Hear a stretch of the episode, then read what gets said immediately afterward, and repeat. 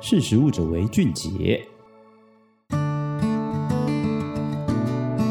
大家好，欢迎收听《识食物者为俊杰》，我是玉婷。今天呢，想要跟大家来分享一下澳洲的校园午餐。如果你在台湾吃过台湾的这个校园午餐的话呢，有很多种形态嘛。有时候是学校的自立厨房，厨工阿姨呢，他们他们就会煮这样子的一个午餐，然后用打菜的方式。也有可能这个菜肴是来自于外面的这个外膳的厂商们，但是呢，事实上在澳洲呢，它的中小学以及高中，它不像日本或者是台湾哈，每个班级会有这个学生把烹饪好的食物搬到教室呢，用分配的方式来去供应，也不像美国，它是付费式的自助餐厅，那更不像幸运的芬兰的孩子呢，他们是在开放式的学生餐厅里面，校园午餐它是免费的。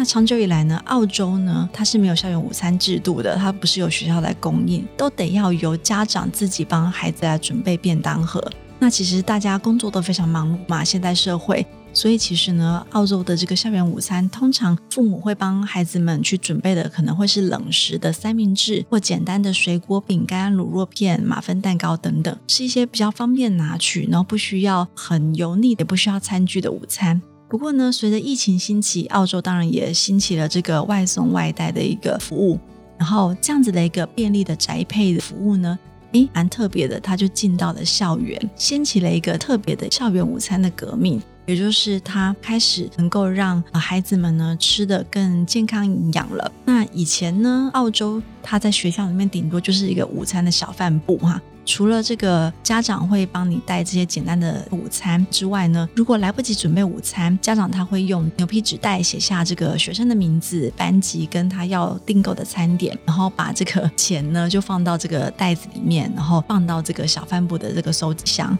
然后这个小贩部门就会帮忙准备简单的餐点、饮料等等。那现在我们提到的新形态的这个营养午餐的外送服务呢，其实呢不只是帮家长省了时间，甚至呢还让孩子们呢能够吃到更多样化的餐点。那今天跟大家介绍三个不同的这个配送的方式跟这个料理。一个呢叫做这个 Go Kids，它是强调用这个澳洲的当地食材，百分之百永续经营。它列出它的坚持呢，也就是它的每一餐呢都会大概含有四分的蔬菜，然后使用的食材呢有这个政府认可健康的标准，采用天然的食材、环保的包装，甚至它不加额外添加糖，然后盐巴呢也是低钠，然后添加物防腐剂，然后用当地的这个农夫制造的农产品来制制作的。所以像这样子的一个食材呢，它就有很大的差异化啦。然后它甚至菜色呢可以供应像是千层面啦、印度奶油鸡饭，然后印尼蔬菜鸡肉炒饭这二十多种这个异国的料理。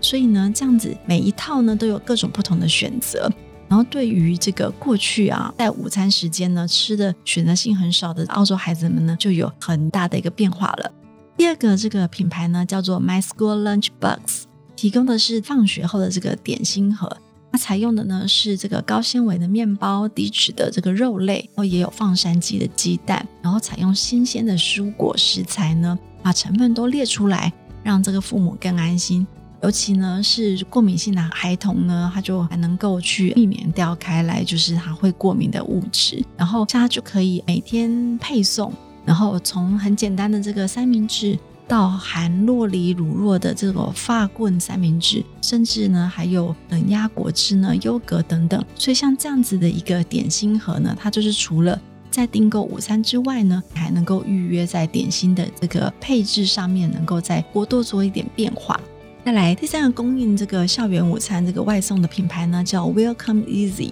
那这个雪梨的这个 Welcome Easy 呢，它是以减轻这个学校的负担为出发点，它供应的是由专业的厨师烹调好的新鲜午餐到校园，那这样子的一个料理呢，其实真的也是跟我们刚刚提到的蛮多样性的变化哈。它有寿司啦，有墨西哥手卷啦，澳洲肉派啊，甚至中式的炒饭等等。那在订购的时候呢，你可以选择三天或五天的配餐，然后你还可以每天都做不同的变化。所以其实呢，在点餐的时候呢，父母就可以跟孩子们一起选择了。这样子，孩子们他对于自己每天要吃的餐点呢，也可能更有期待。所以，其实呢，根据澳洲媒体的报道，哈，这样子的一个外送餐点到这个校园的市场呢，预计有可能二零二三年它可以将近获取近八点七亿澳币的销售额。所以其实呢，虽然它是一个外送的变形，是因为澳洲的校园它本来就没有午餐的供应，所以其实也让这个澳洲的孩童们呢，有因为这样子的一个商业模式，获取了更多就是便利然后又营养的一个餐点，也是一个蛮大的一个产业变化。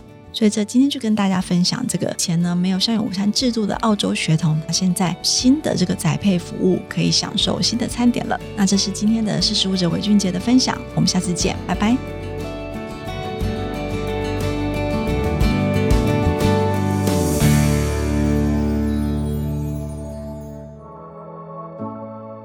识食物者为俊杰。